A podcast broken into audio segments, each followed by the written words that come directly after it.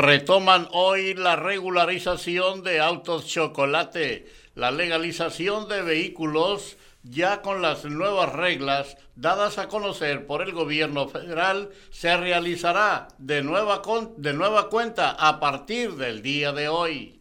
Tras pandemia de COVID-19, gobierno federal buscará sistema universal de salud. Arranca Marina del Pilar el Escuadrón Violeta en Baja California. Tenemos que estar listos para todo, dice Alejandro Mayorkas. Protección Civil te quitará 30 eh, viviendas más como de alto riesgo en Camino Verde. México insiste en poner fin a las hostilidades en Ucrania. Es atractiva en Tijuana el área de manufactura. Reforma eléctrica terminará con favoritismo a empresas, asegura López Obrador. Eh, APGT eh, descarta desabasto por demanda de gasolina en región fronteriza. AMLO destaca que encuentro con Mallorcas fue para ordenar migración. Ganará Baja California un noveno distrito con la nueva distritación federal. Ocho de cada diez municipios carecen de atlas de riesgos. Plantel mantendrá precauciones ante posibles contagios. De, es el anuncio que da la autoridad. México y Estados Unidos reafirman compromiso de seguridad compartida. Votarán este martes referéndum sobre el aborto en Baja California. Estados Unidos y México están de acuerdo en crear una potencia económica en la región. Empresarios de Ensenada piden austeridad en gasto público. Será Bonilla responsable de cartera de seguridad en Chihuahua. Burócratas de Ensenada podrían ir a huelga. Imposible que haya fraude en, consulta de revocación de mandato, dice el INE. La Secretaría de Movilidad hará estudios para replantear señalamientos en Tijuana. Detienen a tres, eh, a tres más por riña en el estadio La Corregidora suman 25 detenidos. En Ensenada apoya gobierno de Ayala a 5 mil comerciantes. Detienen en Tamaulipas a El Huevo, presunto líder del cártel del noroeste. Esto y más enseguida. Amigos, ¿qué tal? Muy buenos días, saludándoles con el gusto de siempre, que siempre me es mucho, su servidor Jesús Miguel Flores Álvarez, dándole la más cordial de las bienvenidas a este espacio de las eh, noticias correspondiente a el día de hoy, el día de hoy, martes 15 eh, de marzo de este año 2022 dándoles a ustedes la más cordial de las bienvenidas e invitándoles por si gustan participar con nosotros en este espacio informativo con su comentario u opinión, lo puedan hacer directamente en eh, la sala de chat de la transmisión en vivo de las eh, noticias. Bueno, y también dándole la más cordial de las bienvenidas a nuestra compañera Marisol Rodríguez Guillén, apoyándonos allá en la cabina máster de Conexión FM, en la operación técnica y en la co-conducción de las eh, noticias. Bueno, y también eh, pues eh, pidiéndoles de favor a todos ustedes que ya nos acompañan, que ya nos escuchan, nos apoyen compartiendo entre sus contactos hasta donde les sea posible para juntos pues estar y quedar bien informados el día de hoy. Y Marisol, nos dice que ya tiene todo preparado para darnos a conocer el pronóstico de las condiciones del clima para el día de hoy en Tijuana y también el pronóstico nacional y un breve repaso de las efemérides de un día como hoy. Marisol, muy buenos días, bienvenida, te escuchamos. Hola, ¿qué tal? Muy buenos días. Bienvenidos a las noticias y ya estoy lista con el pronóstico del tiempo.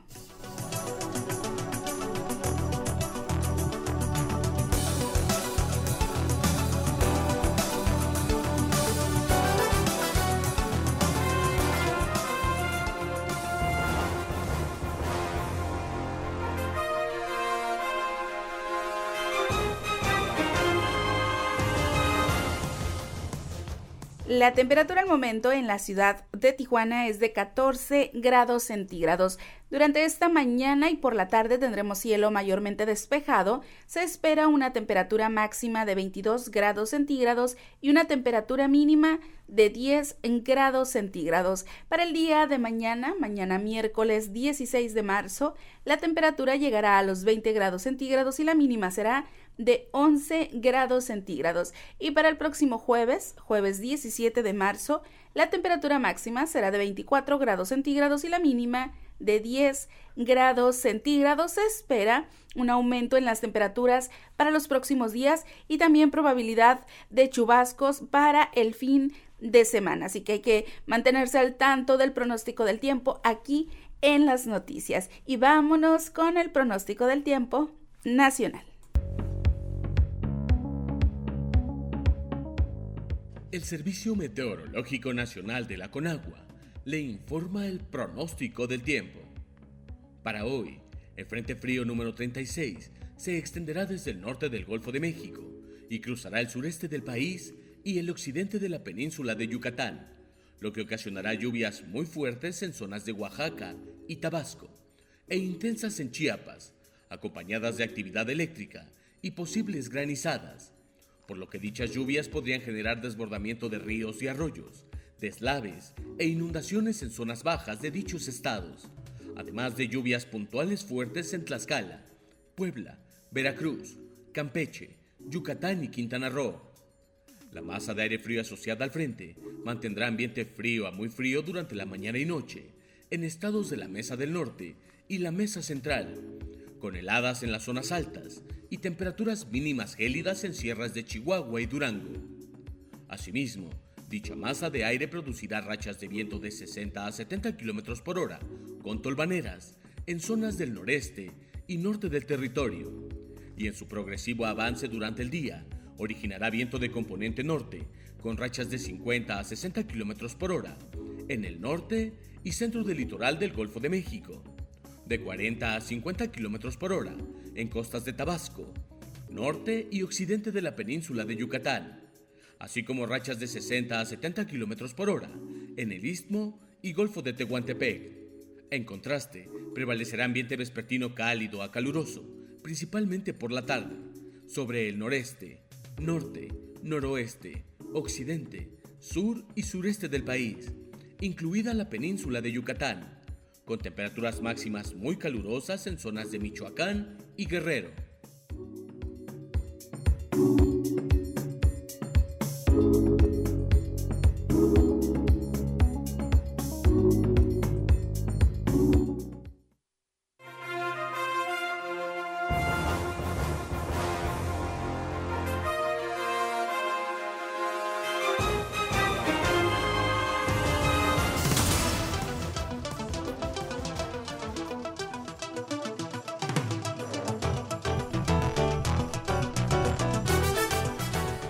Continuamos con las efemérides de un día como hoy, 15 de marzo, pero del año 1861 se decreta el uso en México del sistema métrico decimal.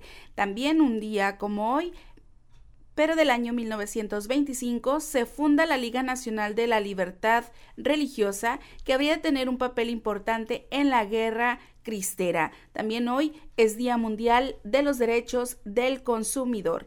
Un día como hoy, 15 de marzo, pero del año 1962, eh, nace Mafalda, personaje de historieta creado por Kino. También un 15 de marzo, pero del año 2044, eh, Julio César es asesinado. Un día como hoy también se celebra el Día Mundial del Trabajo Social y hoy estamos en el día 74 y solo faltan 291 días para que termine este año 2021. Tiempo de irnos a un corte comercial. Regresamos aquí a las noticias con la información local y regional. Volvemos.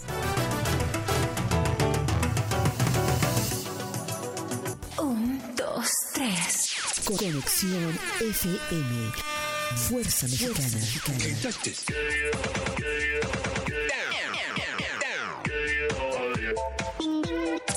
Con estudios y oficinas en Boulevard Gustavo Díaz Ordaz, 12649, local 11C, Plaza Patria, Fraccionamiento El Paraíso. Tijuana, Baja California, México, México, México, México.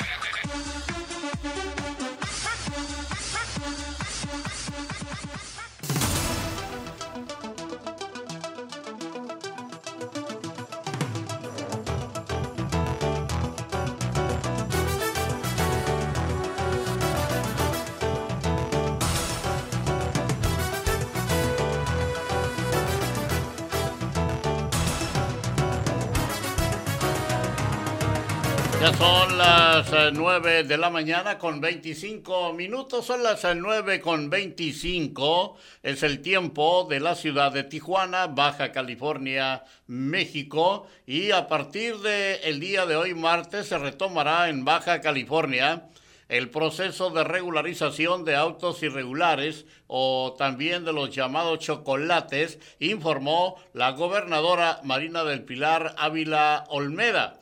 La mandataria estatal aseguró que se retomarán las importaciones de vehículos ahora bajo las reglas del nuevo decreto federal publicado el domingo 27 de febrero. Arranca el programa con las reglas modificadas actualizadas y pues muy contenta, señaló Ávila Olmeda, durante el transcurso del día estaremos trabajando la información. Continuamos con más noticias y la preparatoria Cebetis 155 en la colonia El Rubí tuvo que suspender clases presenciales el día de ayer luego de una publicación en redes sociales que invitaba a un tiroteo con arma de fuego en el plantel. La decisión de realizar solo clases a distancia fue posterior a una reunión realizada el pasado domingo entre docentes, padres de familia y alumnos. Es algo que tomamos con seriedad. Por lo general, uno quiere pensar que son bromas, pero cuando uno es responsable, no se puede tomar esas cosas a broma. Esto lo mencionó Julio César Valenzuela Escalante, responsable de la dirección del Cebetis 155. Así que cancelan clases presenciales por invitación a tiroteo en Cebetis 155. Allá en la capital del estado de Baja California, como parte de una estrategia para erradicar la violencia familiar y de género en Baja California, la gobernadora Marina del Pilar Ávila Olmeda encabezó el arranque de la primera etapa del Escuadrón Violeta, una institución que se enfocará en proteger a niñas, niños y mujeres y que será dependiente de la Secretaría de Seguridad Ciudadana de Baja California. En su mensaje, la primera mandataria estatal baja californiana resaltó que la seguridad es prioritaria en la agenda de su gobierno y de la sociedad en general, por lo que se han hecho importantes adecuaciones al modelo que impera en el Estado, ya que para lograr un auténtico desarrollo es necesario vivir en paz. Luego de la jornada violenta que se dio en Tamaulipas tras la detención de Juan Gerardo N., alias El Huevo, presunto líder del cártel del noroeste, de inmediato fue trasladado a Tijuana para ser entregado a las autoridades estadounidenses. La madrugada de este martes, el huevo, en medio de, una, de un dispositivo de seguridad coordinado por la Sedena y la Fiscalía General de la República, a las eh, 12 horas fue cruzado a Estados Unidos eh, el puente binacional en el Aeropuerto Internacional Tijuana. Juan Gerardo N. es conocido por ser sobrino del último líder de los Zetas, Miguel Ángel Treviño Morales, también encabezaba y dirigía a la llamada Tropa del Infierno, un grupo generador de violencia en cinco estados del país y en la frontera de Tamaulipas. Además, tiene tres órdenes de aprehensión, una de ellas en Tamaulipas por extorsión y asociación delictuosa, una más en Coahuila por homicidio doloso y terrorismo junto con la solicitud de extradición a Estados Unidos por conspiración, tráfico de drogas y lavado de dinero. Así que entregan a El Huevo, líder del cártel del noroeste, a las autoridades americanas. Y regresando a Tijuana, un aproximado de otras 30 viviendas serán etiquetadas con sello rojo con riesgo inminente de colapso en la colonia Camino Verde mediante un censo a cargo de la Dirección de Protección Civil Municipal. Desde la tarde del domingo, dos viviendas ubicadas en la calle Víctor Islas Parra colapsaron por causa de los movimientos de tierra. El deslizamiento, informó el director de la dependencia, Bernardo Villegas, colocó a otros domicilios en la zona de peligro, por lo que fue necesario ampliar el denominado polígono y realizar un nuevo conteo. Estamos ahorita eh, ampliando el polígono de la dirección y revisando más viviendas. Ya se van a censar ahí en la calle Vallarta, Nayarit, Morelos y parte ahí de Islas Parra, de ahí donde se encuentra la tienda 13 Amigos, declaró. En el mismo tema de los, la problemática que hay en Camino Verde debido a, a los derrumbes, residentes de la zona afectada por el deslizamiento de tierra en Camino Verde denunciaron la falta de apoyo gubernamental para salir de sus hogares y trasladarse a otro lugar más seguro como lo prometieron en su visita a la colonia. Jessica Reyes, madre soltera con cuatro hijos, platicó que desde hace unos días duermen en el patio de la vivienda por temor a que la casa colapse, pues en la noche escuchan tronar la madera de la construcción. La hemos estado pasando mal, nos quedamos sin agua, sin casa y el apoyo que dijeron que iban a dar no lo hemos recibido. Respecto a la opción de irse al albergue instalado por el gobierno municipal en el campo Reforma, mencionó que no es viable para ellos porque nada más pueden ingresar con la ropa que llevan, sin el resto de sus pertenencias. Si nos vamos, nos van a robar.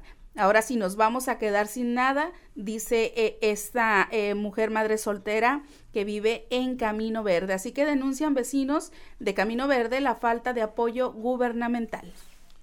Y en reunión con el presidente de DEITAC en Tijuana, Luis Jaramillo, y el coordinador del Comité Contract eh, Manufacturing, Federico Serrano, aseguraron que el 67% de los proyectos de inversión son dirigidos a la estructura y promoción por el proyecto eh, del cual consiste que una empresa extranjera contrata los servicios de manufactura a un negocio que está ubicado en la ciudad. Siete de cada diez de oportunidades de negocios en inversión que llega a Tijuana es solicitado con la estructura en donde el organismo ha recibido 225 peticiones de proyectos, sumando lo que se trata, el programa se supera el 70% de las oportunidades de negocios, aseguró el presidente de Desarrollo Económico e Industrial de Tijuana, Luis Jaramillo. Continuamos con más información y a partir de este martes se retomará en Baja California el proceso de regularización de autos irregulares o chocolates. Esto lo informó la gobernadora Marina del Pilar Ávila Olmeda. En otra información aquí en eh, las noticias, tras el incremento del consumo de combustible en la región fronteriza de Tijuana, Alejandro Borja Robles, presidente de la Asociación de Propietarios de Estaciones de Gasolina en Tijuana, descartó un posible desabasto de gasolina. De ninguna manera, no habrá desabasto en la zona por el combustible. Ha habido rumores, pero no es verdad, expresó el presidente de la asociación. Eh, Borja Robles pidió no politizar el tema como en el centro del país se ha venido haciendo.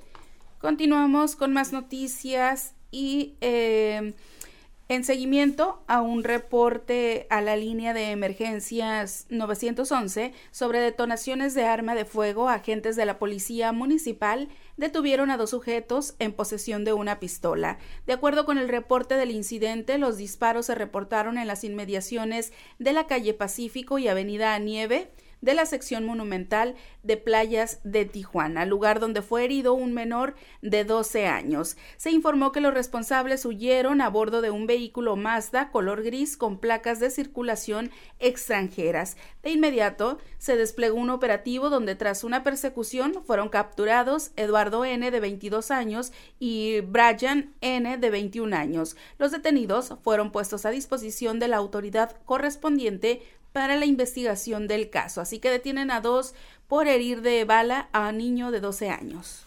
Un nuevo distrito federal se añadirá a Baja California como parte de la redistritación federal en la que se trabaja, eh, en la que trabaja el Instituto Nacional Electoral, el INE, con miras a que comience a utilizarse durante el proceso electoral federal.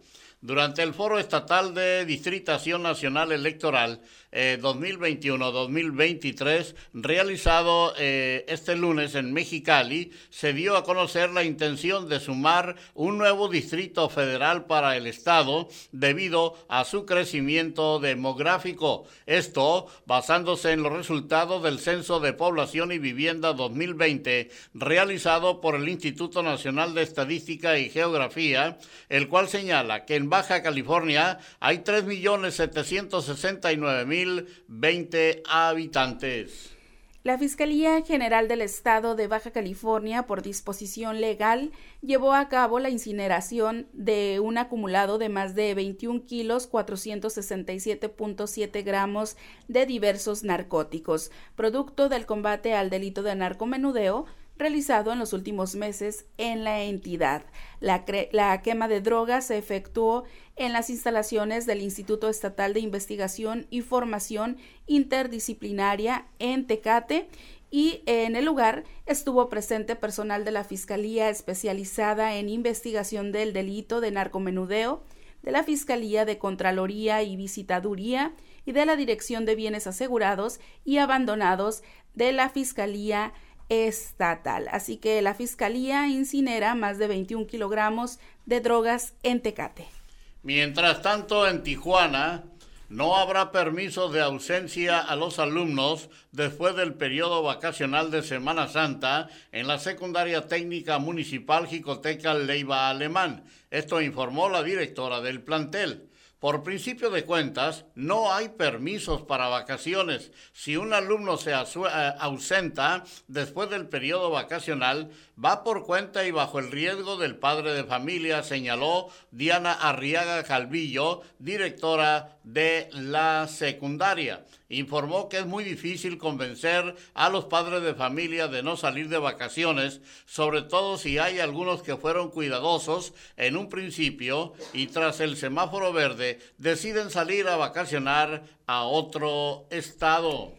En más información regional, más de mil empleados del Ayuntamiento de Ensenada acudieron a la asamblea que convocó el Sindicato de Burócratas de Ensenada. Esto para exigir al gobierno municipal el cumplimiento de las condiciones generales de, eh, de trabajo, ya que hasta el momento no se ha cumplido con el pago de seguros de vida, pago de retenciones, ni el pago de cuotas y aportaciones al ISTECALI, lo que ha generado un retraso en jubilaciones. El secretario general del de Burócratas de Ensenada, José Gallegos de Anda, mencionó que son 1.270 trabajadores del municipio los que son directamente afectados por el incumplimiento del gobierno municipal. Así que burócratas de Ensenada podrían ir a huelga.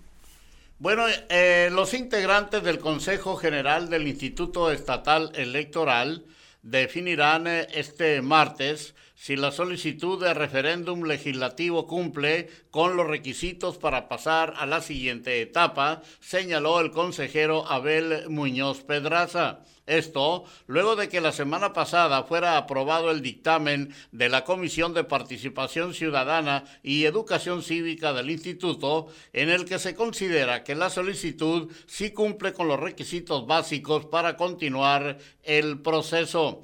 La solicitud identificada eh, busca someter a referéndum constitucional la reforma del Congreso del Estado que despenaliza el aborto voluntario hasta la doceava semana de gestación. De ser aprobado por el Consejo, la solicitud de referéndum pasará a una segunda etapa para determinar la trascendencia y la procedencia de la misma. En otros temas, personal adscrito a la Segunda Región Naval rescató a 12 personas que se encontraban a bordo de una embarcación a la deriva, aproximadamente a 5.6 millas náuticas, que son 10 kilómetros al oeste del municipio de Playas de Rosarito, Baja California. Esta acción se llevó eh, cuando personal de la Segunda Región Naval recibió una alerta del Centro de Mando y Control de la Armada de México en la que una embarcación eh, de recreo se encontraba a la deriva, con los 12 tripulantes a bordo y por presentar falla mecánica en sus motores, así como vía de agua, corriendo riesgo de hundirse. Por tal motivo, una patrulla oceánica de la Armada de México con personal naval a bordo se dirigió a la ubicación reportada donde localizaron a 12 personas, dos mujeres y 10 hombres, entre los que se encontraba un menor de edad. Y bueno, pues eh, posteriormente fueron trasladados a las instalaciones de este mando naval y se retiraron por sus propios medios. Cabe mencionar que al menor de edad se encontraba en compañía de sus padres. Bueno, y finalmente en la información local y regional, en Tijuana, derivado del aumento de la movilidad en el municipio, la Secretaría de Movilidad Urbana Sustentable de Tijuana explicó que se realizará una reingeniería de los señalamientos en zonas donde se presentan conflictos de tránsito la colocación eh, de un señalamiento tanto aéreo como terrestre tiene que ver con la ubicación donde se coloca y la velocidad con que se transita en el área donde se pone, explicó Javier Delgado Garibay, titular de la Secretaría. Explicó que tras el aumento del aforo de vehículos en algunas zonas de la ciudad, se está planeando realizar una reestructuración de los señalamientos debido a que los señalamientos han quedado obsoletos. Nos vamos a ir a una breve pausa aquí en las noticias. Cuando regresemos, tendremos el enlace directo con nuestro compañero, el periodista Gerardo Díaz Valles. Posteriormente le presentaremos a ustedes la cápsula cultural del día de hoy, Conociendo México. Bueno, y también eh, eh, pues los deportes, porque los deportes también son noticia aquí en Conexión FM Fuerza Mexicana y si el tiempo nos lo permite, la información nacional e internacional. Adelante.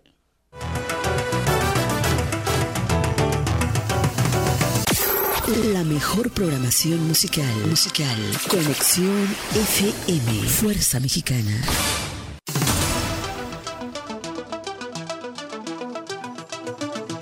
De la mañana con 45 minutos es tiempo del reporte de Garitas. Si va a cruzar a los Estados Unidos por Tijuana, en San Isidro hay 24 puertas abiertas, lado izquierdo 185 automóviles, por la Rail Lane 680, en la Sentry 150 y 300 personas por el cruce peatonal. Por Otay hay ocho puertas abiertas en las normales 185 automóviles, por la Rail 370, en la Sentry 70 automóviles y 550 personas para cruzar a pie. Vámonos al enlace telefónico con mi compañero, amigo y periodista Gerardo Díaz Valles. Muy buenos días, Jerry. Adelante. Gracias. Buenos días, Marisol. Esta mañana Jesús Villaflores. Pues seguimos en la normalidad y nos confirma el director del Hospital General en Rosarito, el doctor Luis García, que será eh, una vez que Tecate y Tijuana se normalicen eh, todo lo que son sus servicios de consulta, eh, atención de pues quirófanos, eh, cuando se normalice todo en Tijuana y Tecate, entonces Rosarito también volverá a la normalidad porque eh, fue se fue habilitado como para atender a la gran cantidad de personas de, de Tijuana y pues incluso fue necesario poner trincheras, hubo pacientes que quedaron allá afuera, eh, quedaron, pues, perdieron la vida, por no pueden tener, se, se restringió el acceso al hospital de una manera como nunca antes, y pues poco a poco volverá a la normalidad, pero depende de Tijuana, eh, el hospital de Rosarito, que es un clamor de la atención médica, atención de salud para todos en todo el estado. Eh, en esta normalidad, ayer la delegada del sistema educativo, Jessica de Jesús Zavala Sámano, eh, acudió a la comunidad de San José de la Zorra porque por primera vez se entrega al sistema educativo Rosarito la escuela, la escuela primaria indígena Cumiay en este poblado, junto con la secundaria, la telesecundaria número 15. Y pues esto es algo inédito, se, está, se procedió a atender las necesidades de, de los 150 niños que por ahí están, están en, en clases de nivel básico y secundaria, y pues toda la atención, todo el apoyo que sea necesario para los niños que pues eh, bien a bien, cuando terminan su secundaria, pues ya no hay mucho que hacer, el trabajo en el campo, algunos se van, emigran, y pues difícil, también es la necesidad de un maestro bilingüe y seguir preservando esta riqueza patrimonial intangible como es el lengua, la lengua cumiay y toda la riqueza cultural de nuestros hermanos, que el 19, el próximo sábado, es la gran fiesta de San José de la Zorra, la fiesta patronal, en donde bajan, así se dice, de las comunidades, las reservaciones de Cuyamaca, de Bear Mountain, de, parte de acá en California, y llegan cargados de cerveza, también hay que reconocerlo, esta es la, la manera cerveza americana eh, para celebrar. Hay de todo, vale la pena darse una vuelta para San José de la Zorra este fin de semana. Eh, finalmente, el director de transporte en Rosarito, Jorge Flores, confirma que pues si hay detenciones de vehículos, hay multas a taxis libres de estos que fueron expedidos por parte del gobernador anterior, Jaime Bonilla, con las multas ascienden hasta los 10 mil pesos. Si llega a ser arrastrado el vehículo del taxi libre, eh, se habla que son unos 200 que están circulando, pero no es por simplemente por el permiso que esté irregular, al cometer una falta, pues va la multa, porque son los primeros en poner el orden y que si traen, si les falta un documento, ahí está. De ahí fuera no hay ningún jaloneo político, asegura Jorge Flores, vamos a ver que así sea, porque si es un clamor estas multas de miles de pesos, ¿en dónde van a dar? ¿Quién está, quién es el, el ganón en todo esto? Pues es la gran pregunta del millón. Por lo pronto la información. Buen día para todos. Muy buenos días, mi estimado Jerry. Gracias, como siempre, y como todas las mañanas, de lunes a viernes, con tu reporte de cada mañana a través de las noticias en la hora 9 de Conexión FM Fuerza Mexicana. Y vámonos entonces a la cápsula cultural de esta mañana. Aquí en las noticias hoy nos corresponden los dulces típicos de México. Un viaje a través de los colores y el folclor de América Latina. Descubriendo América.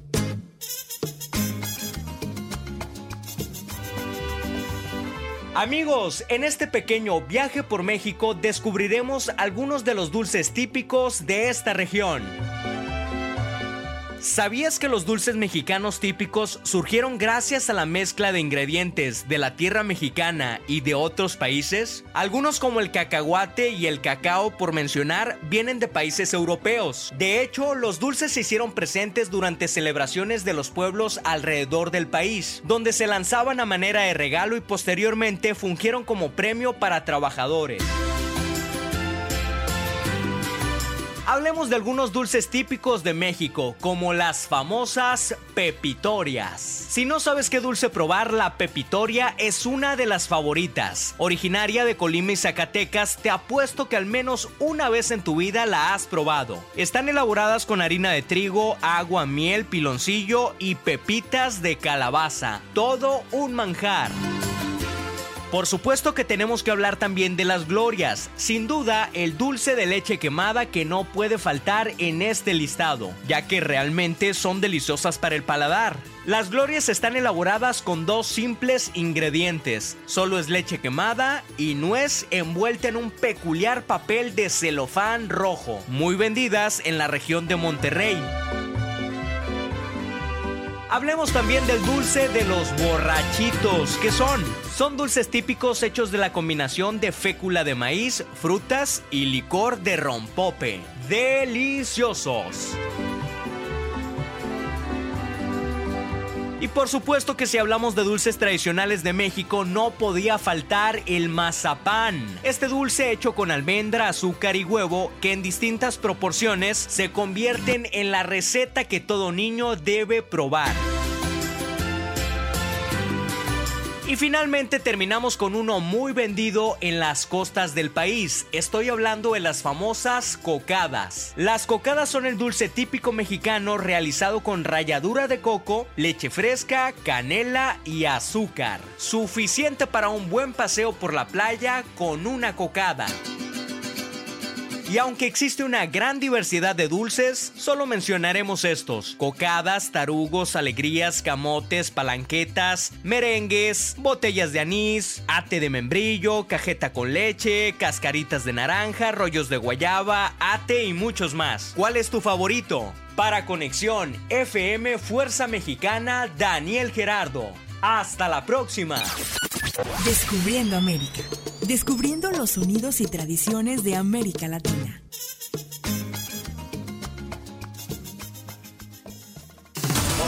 mazapanes y las cocadas, ¿no? Y luego con estos días frescos, pues, pues más todavía. Así es que, bueno, ahí tienen ustedes los dulces típicos de México, aquí en la cápsula del día de hoy. Pues rápidamente nos informan que ya están listos con la información deportiva, los deportes que también son noticia, aquí en Conexión FM, Fuerza Mexicana. Adelante muchachos, los escuchamos. Hola, ¿qué tal? Muy buenos días, Jesús Miguel Flores y Marisol Rodríguez Guillén, y a toda la audiencia de la hora 9. Los saludo con el gusto de siempre, por supuesto, a través de la señal de Conexión FM Fuerza Mexicana en su 15 aniversario. Le traemos las breves deportivas. El mundo del wrestling y la lucha libre en general se vuelve a vestir de luto. La tarde de ayer se dio a conocer el fallecimiento del legendario Scott Hall, cuyos familiares se reunieron en el hospital donde el luchador permanecía internado y determinaron desconectarlo de la máquina que lo mantenía con soporte vitalicio luego de sufrir tres ataques cardíacos. Hall ingresó a la WWF en la década de los 90 y revolucionaría el wrestling al hacer el salto junto a Kevin Nash a la compañía rival WCW como The Outsiders y fundando así la facción más dominante en su momento, la NWO. Hall conquistó el campeonato intercontinental de WWF en cuatro ocasiones, el título de los Estados Unidos en WCW, además de ser exaltado al Salón de la Fama de WWE en dos ocasiones, en solitario y como miembro de la NWO. Descansa en paz, The Bad Guy, Scott Hall. En más en el mundo del wrestling, la WWE dio a conocer la tercera integrante en ser exaltada al Salón de la Fama WWE en su clase 2022. Se trata de Queen Charmel. Charmel formó parte de la extinta WCW como integrante del grupo de animación conocido como las Nitro Girls, posteriormente haciendo el papel de manager de su esposo Booker T en su etapa de King Booker en WWE. Charmel se une a The Undertaker y Vader como parte del Salón de la Fama de WWE en su clase 2022. Con información de Martín García y de un servidor, yo soy David Gómez y le invito a seguir con la programación que Conexión FM tiene preparada para usted. Que tenga un excelente martes. Hasta mañana. Muchas gracias eh, muchachos eh, Martín García, David Gómez por la información deportiva de esta mañana aquí en eh, las noticias. Vámonos a una breve pausa y regresamos para despedirnos ya.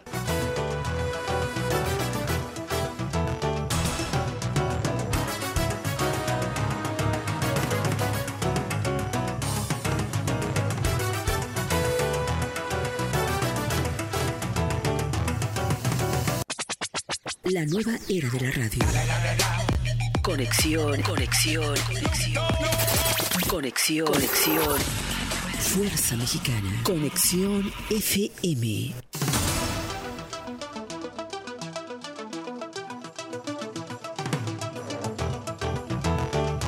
Bien, pues ya son las 9 eh, de la mañana con 59 minutos, son las 9.59 y es así como estamos llegando ya al final de las noticias del día de hoy. Eh, pues eh, solamente queremos decirles que avala la Comisión de Educación mantener escuelas de tiempo completo allá en Puebla. Ah, así es, y también ya se registran los candidatos por la gubernatura en el estado de Oaxaca. Gracias a nombre de todos quienes participamos en este espacio informativo. Muchas gracias también a nuestra compañera Marisol Rodríguez Guillén, allá en la cabina máster de Conexión FM, Fuerza Mexicana. Quédese y eh, muy al pendiente de la notificación porque en un momento más inicia el programa Retorno a la Raíz con Patti Sagún. Gracias, con permiso. Sígala pasando muy bien. Que Dios les bendiga a todos y a nosotros también.